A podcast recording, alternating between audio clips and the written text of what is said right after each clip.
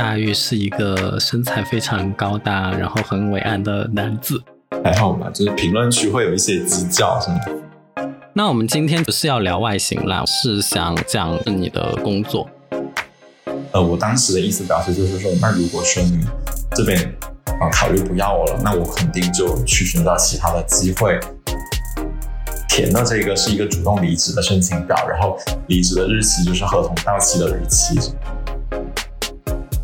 唉，我觉得你真的人很好，很善良，这种戏也愿意陪他们演下去。嗯，因为平常已经有健身的习惯了，然后就想说，嗯，用健身的方法就可以健身的时候可以专注一件事情。欢迎大家收听最新一期的《万万能不能》，我是万万。呃，我现在做的这个企划呢，是就是我想聊 N 个裸辞的人，这样，因为我自己现在是裸辞的状态，这个你知道吗？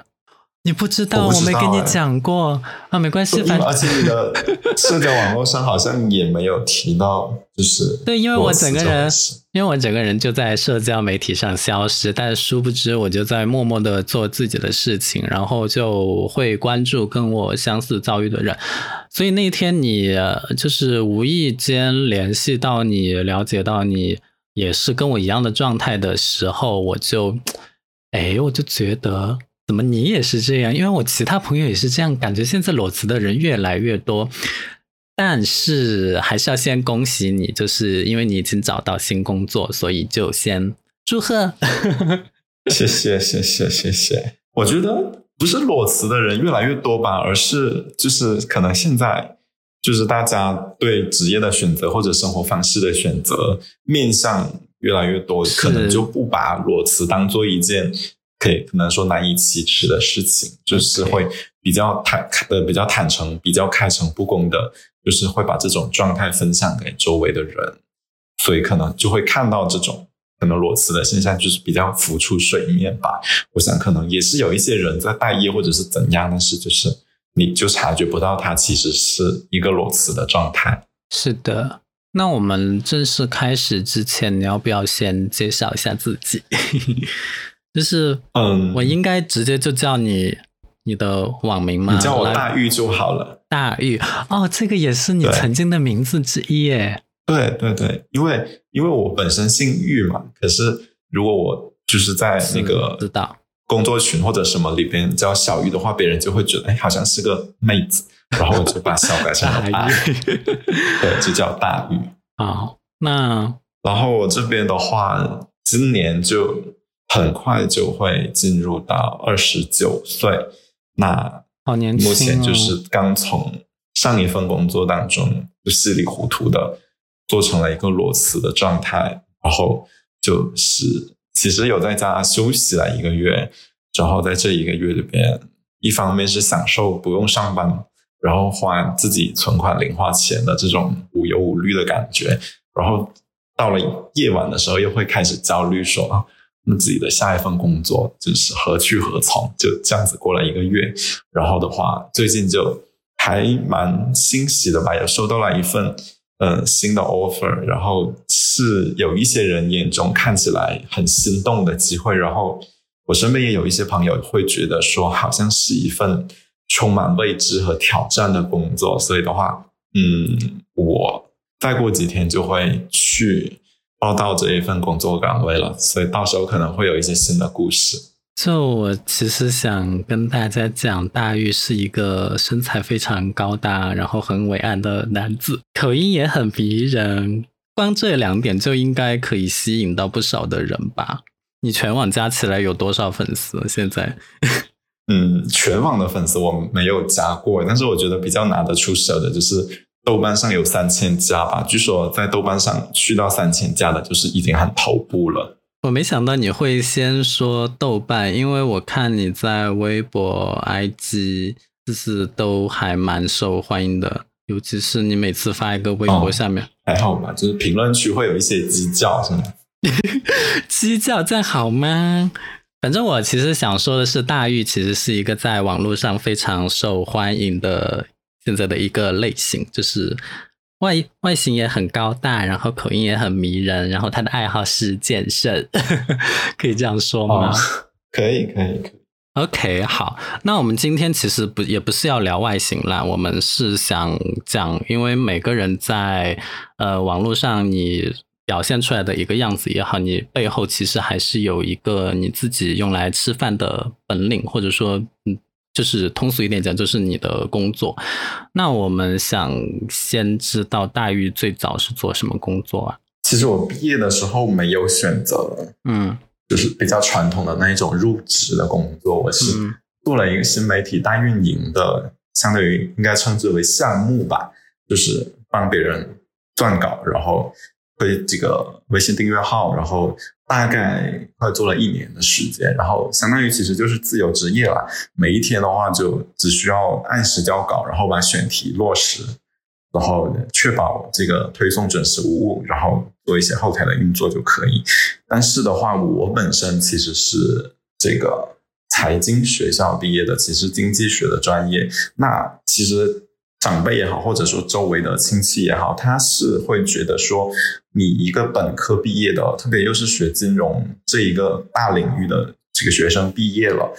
他们其实期望的是你可能会进入银行，或者是。和金融相关的行业去做一个朝九，或者说，或者就是说有单位的这样一个工作状态，所以的话，呃，看我自由职业，他们其实是比较不理解，也比较着急的。那其实更多的考虑了家里面人的因素的话，我就选择了入职保险公司。然后的话，呃，在保险公司里面一干就差不多干了六年，干了五年多的时间，那中间也呃换了不同的岗位。那其实来讲，在保险行业里面，我可能从事的更多的还是一些培训啊，或者是营销推动这样子的工作岗位。所以的话，嗯，总体的总总体来讲，我可能更是一个保险人吧。我不知道你一开始就是自由职业，就是才毕业的时候，我还蛮勇的啦，因为我我们作为财经这个这个这个金融专业的学生，其实校招是你。比较典型的一个从学校向社会人转变的这样一个形式。那校招的时候，其实我们国家的商业银行也好，或者说国有银行也好，它其实是会定向的。比如说你是金融专业的，那你会有资格去报这些银行的，比如说网上的简历的投递，然后你可能会参加它的统一的考试，然后以应届金融专业毕业生的身份去参加银行的校招，然后去作为它的。管培生也好，或者说他的一线职员，比如说柜台，或者是呃证券公司的一些基层员工开始去做起。那其实这方面的工作机会在你即将毕业的时候是非常多的。但是我本身在大学学的这些专业课等等过程当中，结合我自己的兴趣爱好，我其实就很勇猛的主动错过了所有银行的 这些，比如说网招也好，校招也好，就是。了解，但就没有参加，或者说，甚至一度我去那个中国银行面试，然后就过了复试，然后在终面的时候也放弃了，就感觉好像并不是自己向往的这种工作状态，或者说选择的行业，然后同时就是在做刚才我提到的这些新媒体运营的项目，然后其实还算蛮冒险的吧，然后所以。又在家人的压力之下，最后可能又回到了一个相对稳定或者说有五险一金的这种饭碗，就是回到了这样一个职业状态去，然后就一干就是这么多年吧。我其实想知道，因为你最开始自由职业是做了一年多，对吗？对，对，一开始。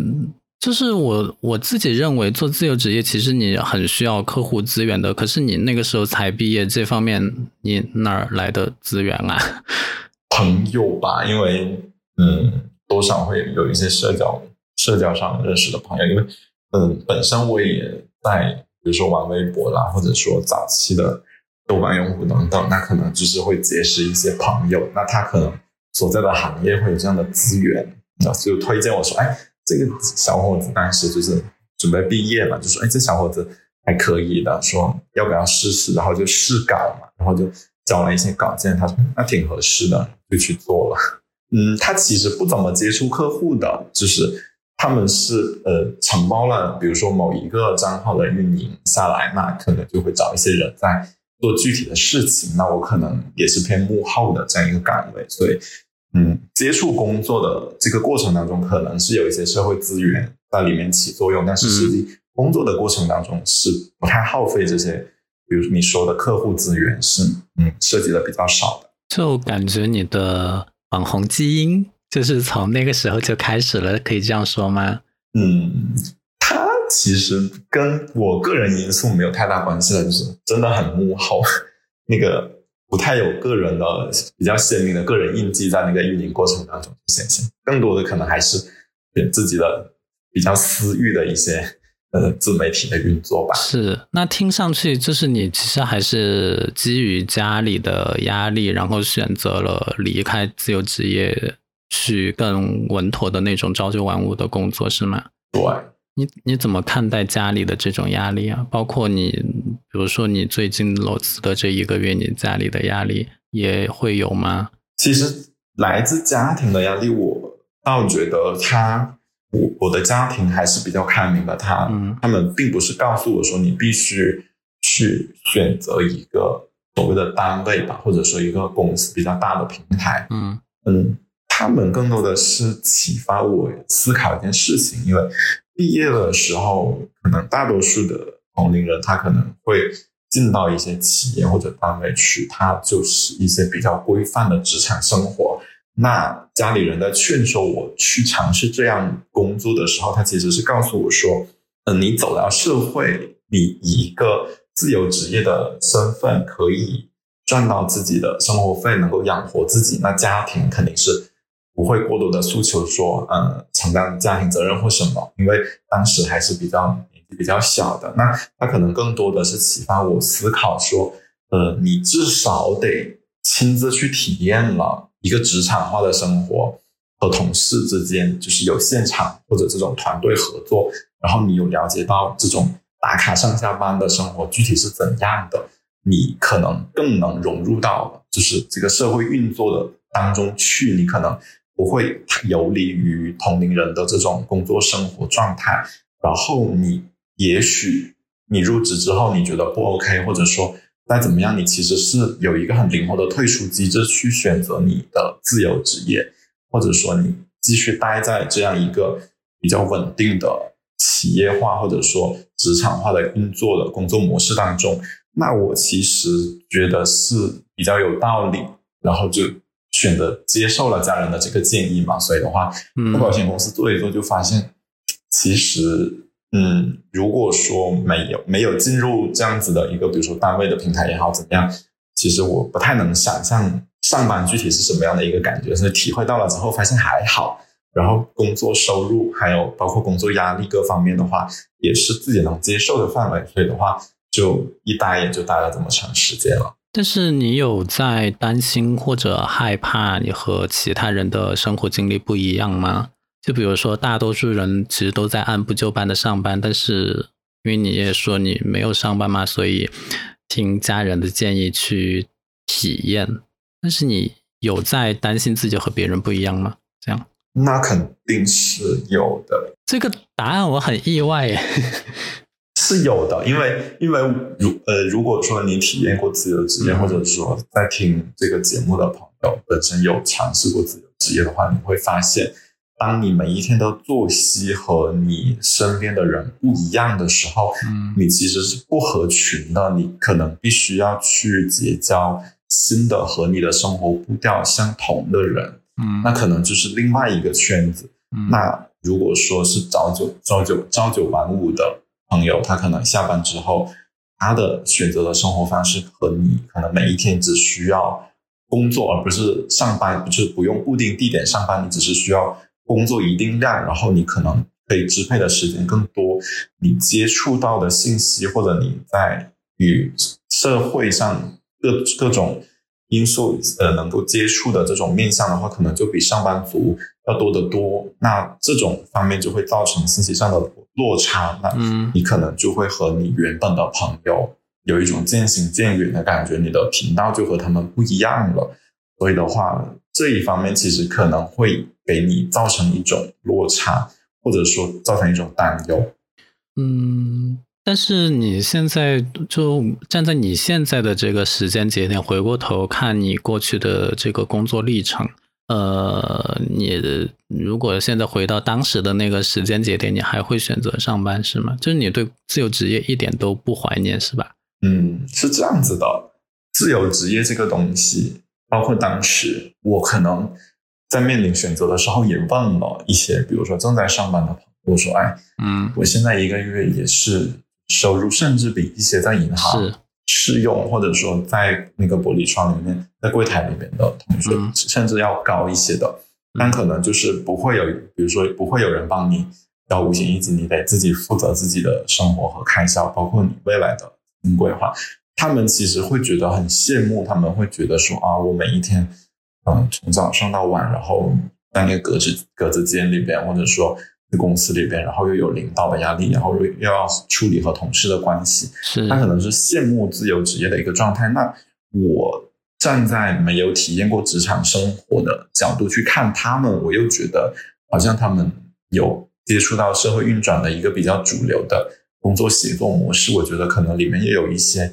呃可以学习的东西，或者可以积累的经验，就像一个围城一样的，就是互相看都觉得嗯 很羡慕，或者说很向往。嗯那我就觉得，既然我有一个选择的机会，说啊，我也很幸运体验过了自由职业的滋味。那我现在面临一个，当时面临一个 offer，就是哦，去保险公司上班，那也不用做销售嘛，其实就是一个比较业务中台的岗位。嗯，那我就觉得说，那我可以进到围城里面去看一看是怎么样一个情况，对吧？就是从一座城到了另一座城这样子的。那选择保险行业是你基于自己过去学的财经学校那种，就是刻意选的这个保险，还是就是刻意选择的，是刻意选择。因为我前面也提到了，其实银行它除了校招以外，你要进入银行的话，可能更多的是通过内推或者社招。那它社会招聘的话，通常是要求有在银行系统工作的资历，或者是呃内推就需要你有一定的学历等等。那校招通常是比较简单直接的一个方式。那我其实错过了校招的那一段时间的话，这一个银行肯定是不好进的。其次，我毕业的那一段时间的话，也是整体的经济环境或者说银行发展的方向，它可能更多的是下沉到乡镇或者说城市网点，更多的去削减这种人工窗口，而转向比如说自动柜员机啦，还有一些机器或者是网上银行这样子的操作。那更多的银行柜员可能会背负更多的存款或者是理财产品的销售压力，对我来讲，那个可能不是一个很理想的工作状态，所以银行就没有选择。那其次的话，我们专业对口的还有一个就是证券行业。那其实券商也是我个人兴趣不是特别大，并且嗯，了解到当时的一个我们的这个证券市场的情况的话，它其实也是比较难以预测和把握的。那呃就剩下保险这一个行业去进一步了解的空间会更大一些。OK？对，就是有刻意的设计了一下自己加入这个金融行业的这个第一步，选择了保险公司。那你在保险公司就是同一个公司干了五六年吗？那么长的时间？其实有转换了一家公司，前一家公司做了两年多，后一家公司做了三年时间。OK，、嗯，就是在不同的岗位当中流转吧。你一般会因为什么原因离职啊？就是你离开上一家公司的原因，离开两年的那家公司的原因。离开两年那一家公司的主要原因比较任性，就是工作压力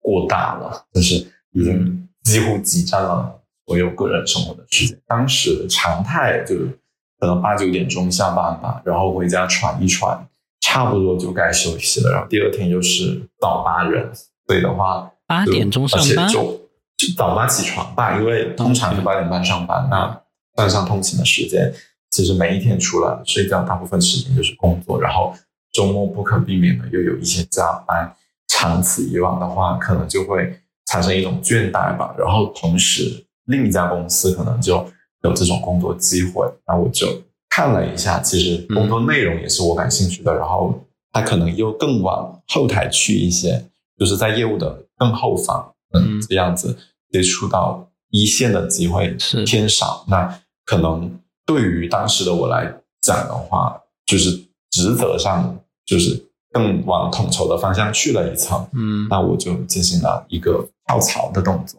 嗯，所以相当于其实你之前是没有裸辞的，对，之前是拿了 拿了 offer，然后去跟上一家公司提离职。是那这一次裸辞的原因是什么呢？就怎么就变成了休息一个月？其实一方面是之就是这一次离职的这一家公司，它其实已经放出风来做一些减员的动作因为，现在然后经济大环境的问题嘛，嗯呃，对对对，它的那个业业务开展的并不是特别的顺利，就面临转型，那可能就是业务队伍向集约化转型之后，它对应的内勤岗位的编制就多编嘛。嗯，那其实我入职到现在离职的这家公司的时间节点也特别的妙，就是二零一九年的五月，然后的话，其实我在这家公司工作了半年的时间，我们就进入了这个新冠肺炎疫情的这样一个运作的阶段。其实整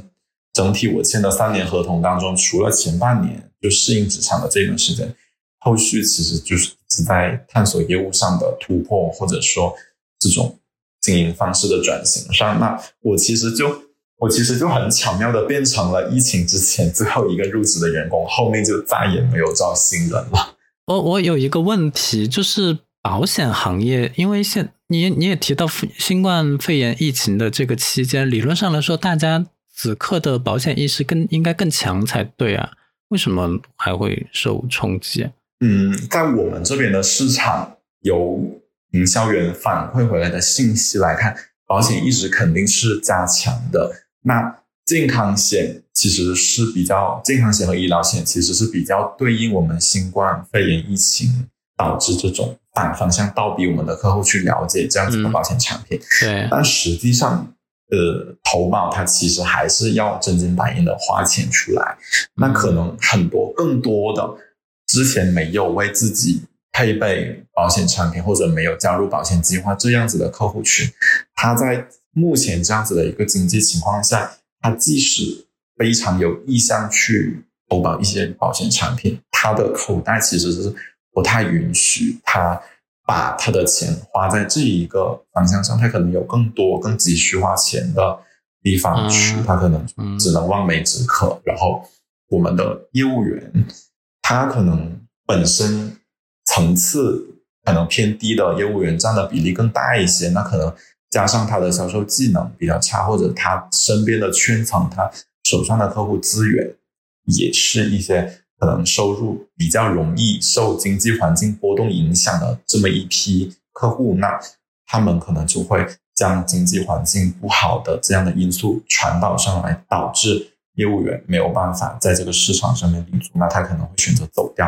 那其实最直接的就是影响公司的业务。但是你其实还是在里面就坚持了好久，你是把整个合同都做完是吧？嗯，对，因为其实一直有耳闻说，可能嗯、呃比如说餐饮啊、旅游业啊各方面就有这种闭店潮，然后呃与之相关的上下游各行各业可能都是一个节衣缩食的状态。那所有人都，包括你看到的社交媒体，或者说你看到周围的人的抱怨，都说哎工作不好找什么的。当时就合同没到期之前就没有想说啊去物色一个下家或是怎么样的，就觉得那目前的这一份工作我可能就如果说公司没有考虑减员，或者说呃他没有在合同到期的时候有其他操作，甚至说他转型成功了有新的业务突破口，那我可能继续在这里待着也不失为一个好的选择。所以的话就一直没有去市场上观察其他的工作机会。诶，就是你到到期之前，因为一般续约都会提前一两个月就开始进行这个动作了嘛？你是提前就收到了通知说就不会跟你续吗？他其实把我操作成了一个主动离职，所以的话，他提前一个月通知我的，并不是说我们这边，比如说会预告你不续签合同，然后进行一些补偿，然后呃使你离职之类的，而是呃通过侧面，嗯、比如说告诉我说你的考勤记录瑕疵比较大，或者是呃其他的因素，然后的话就是事先通知是通知的，但是可能就会嗯，实际上引发我的思考，就是说，哦，那可能续约这个问题上，我可能也会在合同到期之后选择离开，或者就不继续在这个行业待下去了。那我一直从倒数一个月的时间以来，我就盘算着就想说，那我就休息一段时间，就又萌生了这种比较激进的想法，所以的话，就比较坦然的接受了离职这件事情，而且是。签的主动离职，然后就出来休息一个月嘛。事情就是实际发生的就这样子。对，但是这个公司很不道德哎，因为理论上来说，续约的那个时间点，你操作成离职，这个也太离奇了，因为根本跟离职没有什么关系。嗯，合同到期跟离职是两码事哎。他其实就是不想给你那个不续约的补偿吧？就是站在现在往回看的话，事情。就是可以这样子揣测对方的嗯动机，但是当时的话，他其实是嗯经过了提前了一个月去敲击说，嗯，因为我们的公司更更之前就今年早些时候就推出了一些，比如说呃内勤转外勤，然后有一些优待，其实就放出风来说，我们可能会面临一个缩编，甚至后期。还有耳闻说，每一个部门可能会有一个指标去进行减员，然后可能就会从后进的当中去进行操作。那其实他和我谈话的过程，更多的是聊聊了一些，比如说，呃，我们这个工作一路做下来，然后你这边的感感觉是怎么样的？然后我们这里三年的合同也到期了，然后你接下来的打算是怎么样的？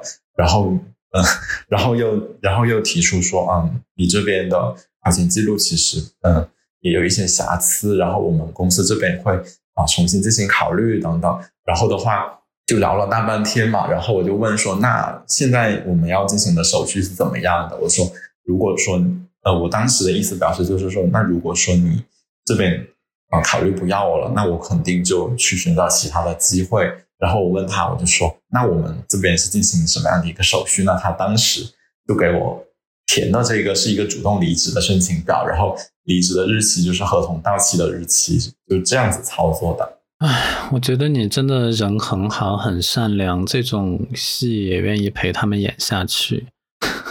就是可能出于对，可能出于对职场就是职场打拼的经验不是很多嘛，然后对相关的这个。这一方面的法律知识也是比较欠缺，而且我觉得也和我之前是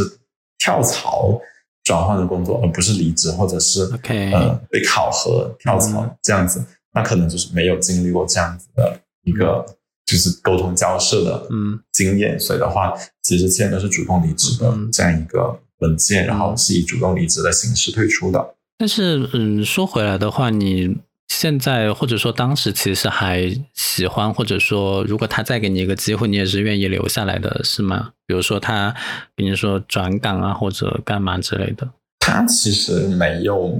提出太多的，嗯，就是但凡他想把我们通俗一点说，可能他想把你逼走，他可能会把你意向说，比如说安插到现役的机构，或者说安插到一些比较艰苦的岗位，但其实。当时也没有这样子的岗位空缺，或者说没有这样子的操作机会。他更多的就是去氛围已经到这了，就是我们公司目前肯定是 有，我们公司目前肯定是考虑说逐步在减员，而且也有一些人选择了离开或者是怎么样的。然后他就嗯，对，从多方面吧，反正就进行里里外外进行了一些分析。那其实，因为你离开之后也没有另外一个工作马上续上，那休息的这段时间在干嘛呀？休息的这段时间就干两件事：天天健身。对，每天健身。嗯，因为平常已经有健身的习惯了，然后就想说，嗯，用健身的方法就可以健身的时候可以专注一件事情，然后就不去想就之前之后的那些工作上的问题，然后。健身之余的话，就是看了很多的，就投了很多的公司嘛，然后看很多的招聘信息。每一天基本上就这两件事。那你健身时间也太长了吧？每天三个小时吗？我看你 Apple Watch 的记录，你每天消耗一千左右的卡路里。其实没有三个小时，可能就是一个多小时吧。我可能会，呃一个小时出头的力量训练，然后我再去上一个五十分钟的团课，然后前前后后加一些拉伸、热身什么的，那数据上就会变成三个小时吧。但它并不是挨着的，就可能是我下午或者早上我去做做做个力量训练，然后晚上有团课，我可能就去见一下团课的小伙伴这样。就你现在肌肉应该超大吧？光是看图片已经很震撼了。还好吧，就嗯，当时当当时当时是觉得说，反正每一天待在家里，然后你的情绪或者你一直在看研究那些招聘信息，你的情绪就是会比较消极嘛。然后就想说换一个场地，然后特别其实健身，反正再不济健身也会有就实际上的回馈嘛。那你练你肯定身材会变好。结果就本来想用健身去。抵消这些焦虑的情绪，结果变成了一个，就健身之后就变成了一个身材越来越好的焦虑的人。哎，就焦虑它还是存在。你在网上发那些健身的图片，应该有不少人私信你说让你当私人教练吧？没有啊，没有吗？没有啊，这也是一个迷思吧，就是没有想到这么好吧？因为发打卡照的人还是很多啊。反正我觉得，就是呃，裸辞休息期间，其实还是要找一个事情来做啦。无论是比如说像我现在做这个播客，做一个企划，给自己留下一些东西，还是像你这样健身。反正要么要有，就是要么得有经济收益，要么就是得有其他利益，就是对自己有利的，就是产生正面回报的事情都做一做。那那个。我对你的新工作也很感兴趣，那个可以讲一下吗？就是即将要去的，是在一个什么样的机缘巧合之下了解到他、知道他的？嗯，其实换工作的时候，更多的就是惯性还是会看自己所在的城市嘛。就换工作、切换一个工作岗位，或者甚至说换一个行业，已经是对自己的适应能力的一个不小的挑战了。可能如果你还得换一个地方生活的话，可能面临的改变又更多一些。但我看到这个岗位的时候，我就眼前一亮。而我处在的是广西南宁市，那其实广西的旅游城市也是比较多的。除了大家所比较熟知的桂林有山水，或者说柳州有这种螺蛳粉等等以外，北海作为一个沿海的比较早开发的旅游城市，它有一个比较后发的旅游地，就是一个。脱离大大陆的一个火山岛，它叫涠洲岛。嗯，然后的话呢，我看到的这个工作岗位，它是负责涠洲岛上面的旅游开发的一个国企单位，就是国呃由这个事业单位下设的一个国企，来全权运营这个涠洲岛上的旅游资源。然后呢，它的这个岗位待遇和要求就比较与其他的这个。招聘信息上就显得比较突出，或者有一点与众不同的。它的话需要你在海岛上生活工作，然后的话，它这个海岛往返这个内地的话是需要一段时间的航，就是这个航航行时间的。嗯，对对对对对。然后往返的船票大概要三百块钱，就是对呀，是一个不短的时间，也是一个不短的距离。相当于你一旦选择了这份工作，你就会需要比较长时间的待在这个岛上。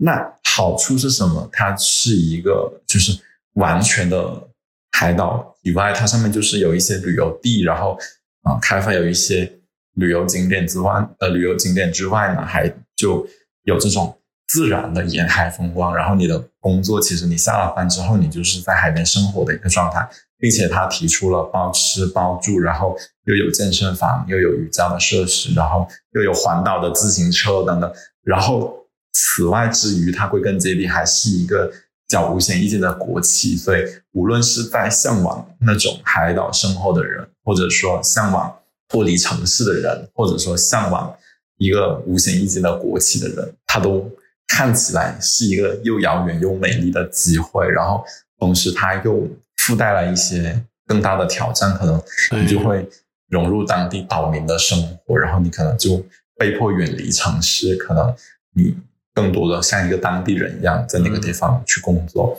然后这一个简历，我其实当时投的时候，是因为其他的可能和我之前工作经验更相关的，比如说金融行业或者保险公司的同类型的行业，或者说和我之前工作技术上更相关的，可能营销推动或者说企业内部培训之类的这些技术更相关的岗位，投了之后回应都比较就是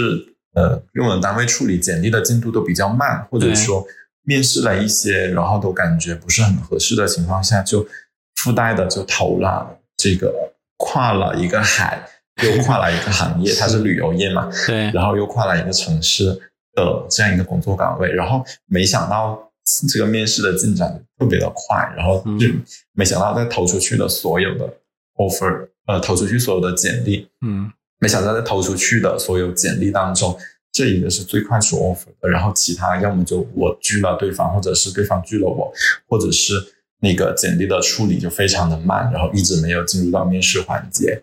那嗯，他可能就成了我休息了一个月之后是可以把握的最明确或者说最稳妥，然后也不差的一个机会。嗯，那你为什么不愿意再等等呢？因为毕竟又要离开熟悉的城市，又不是熟悉的行业，你再等等的话，也许就可以跟之前做差不多的工作。就转变没有那么大，嗯，可能更多的还是看重他在海岛上工作，就是看到了这个工作上的利好，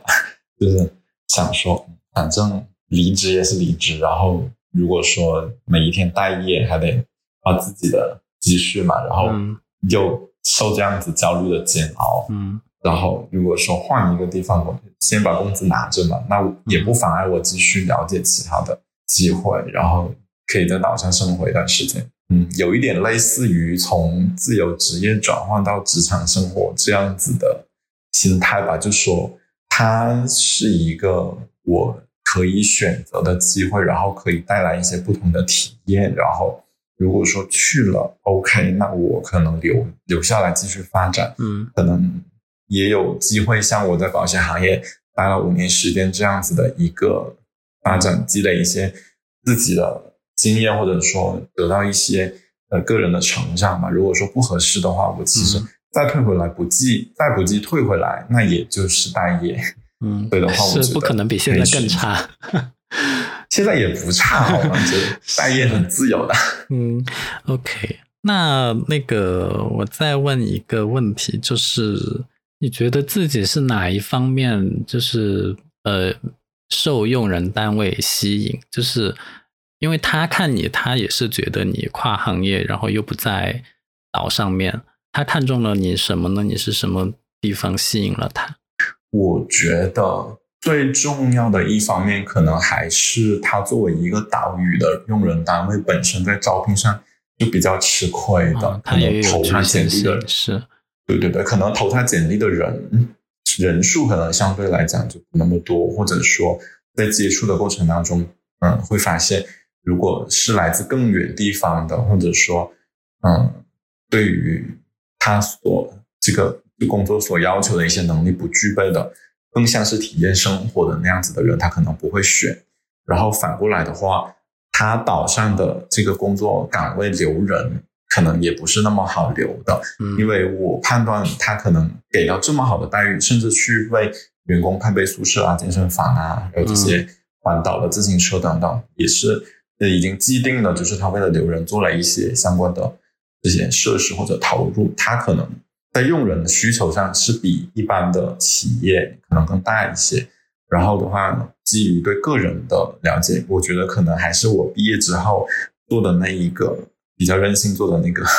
自由职业的新媒体运营的一些成绩，我觉得他可能是比较认可的。然后的话。他这边给我提供的岗位其实还是呃新媒体运运营，加上对加上一些旅游方面的营销，嗯，因为他的新媒体运营可能肯定还是以这个旅游资源的营销或者说旅游资源的推荐为主，所以的话又和我在之前保险公司做营销推动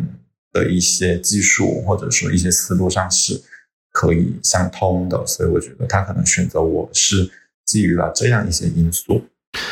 总之我真的非常羡慕你的新工作，因为在一个海岛上面工作和生活，简直是我目前最大的愿望了吧。虽然我现在是想去海南岛了，但是我还没有一个机会可以去。但是涠洲岛也很棒啊，就是离大陆也很远，然后又自成一体的感觉。我知道你那个消息之后，我去小红书上搜了很多涠洲岛的攻略啊、景区啊，导致我现在的信息流时不时还有涠洲岛的一些资讯出现，所以我很羡慕你的新工作，而且它有包 吃包住啊之类的，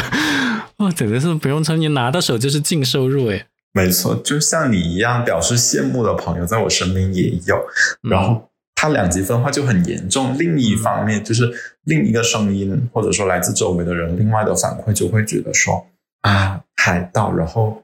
它上面就是很小，然后你的生活就很单调什么的，然后你又回不到，就是你回一趟陆地，你可能先得回到北海市的港口，然后你再回到你平常居住的城市，然后中间又要转动车，然后可能你一个月上岛的时间就很少。然后他们还考虑到，比如说台风季节又停航，然后海上你可能对你可能又出不了门，然后，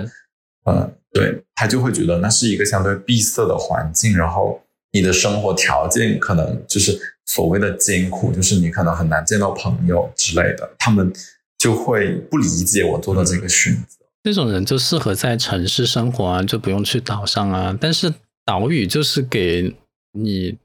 就是比如说。又在城市生活过，又在岛屿生活过的人，然后他更喜欢岛屿。那岛屿就是一个很很棒的地方啊！就像我一样，我以前还以为我喜欢高山，比如说我去登云南的玉龙雪山，或者四川的很多雪山，我都有去登过。我以前以为我是属于山的，直到我第一次看到大海之后，我就觉得我，我就觉得我属于海。所以，所以对啊，在岛屿工作，我看来是非常好的。我这两天在准备入职的物资或者说一些材料，然后我也其实在这两种就是这两种心态当中摇摆，因为其实大家或多或少都去过海海湾或者说海岛旅行。那我去三亚的时候也觉得，哇，如果我就是在这里的冲浪店，嗯，哪怕我做个吧台，我在吧台里面工作，然后天哪，就接触游客，然后我每一天就是下楼就是海，然后就觉得哦。非常理想的工作生活状态，但实际上，如果是就是以一个职业的形式把你圈在这个地方，可能感觉又会有一些不同。毕竟你还承担了一些责任，就不像游客那样来去自如。想说，啊，就海岛是一个我可以选择来，可以选择离开的地方，和扎根宣传，就或者说扎根建设这个地方的旅游资源，还是不太一样的感受。是。但是我觉得你还好啦，因为你现在也还没有满三十岁嘛，你其实你的人生还有很多可能性，你就当去体验一下，我觉得也无妨啦。是，就我我现在安慰，或者我现在和自己的那个不同的想法搏斗，最后得到的一个结论就是，嗯，幸运的是我有一个机会选择去上面体验这种所谓的岛民。或者说在岛屿工作的机会，那可能很多人是向往，但不一定有机会去选择嘛。那我觉得，它其实还是有退出的机制啦，比如说试用期，或者甚至我选择离职，那也是一份不可多得的人生经验。而且你可以在岛上更自如的经营你的网红事业。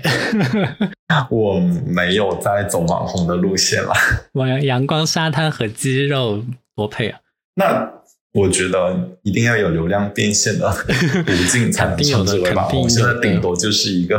分享生活的博主罢了。你要不要推荐一下你的自媒体平台？好啊，那我的小红书就是就叫大鱼，目前其实只发了一些打底的内容，大家如果说不介意的话，可以看一看。一定可以的。微博呢？我觉得你微博才是更应该发了吧。我的微博你就写在那个简介里就好了，因为我微博目前还没有抢注到我自己想要的那个昵称，所以就还是一串英文的。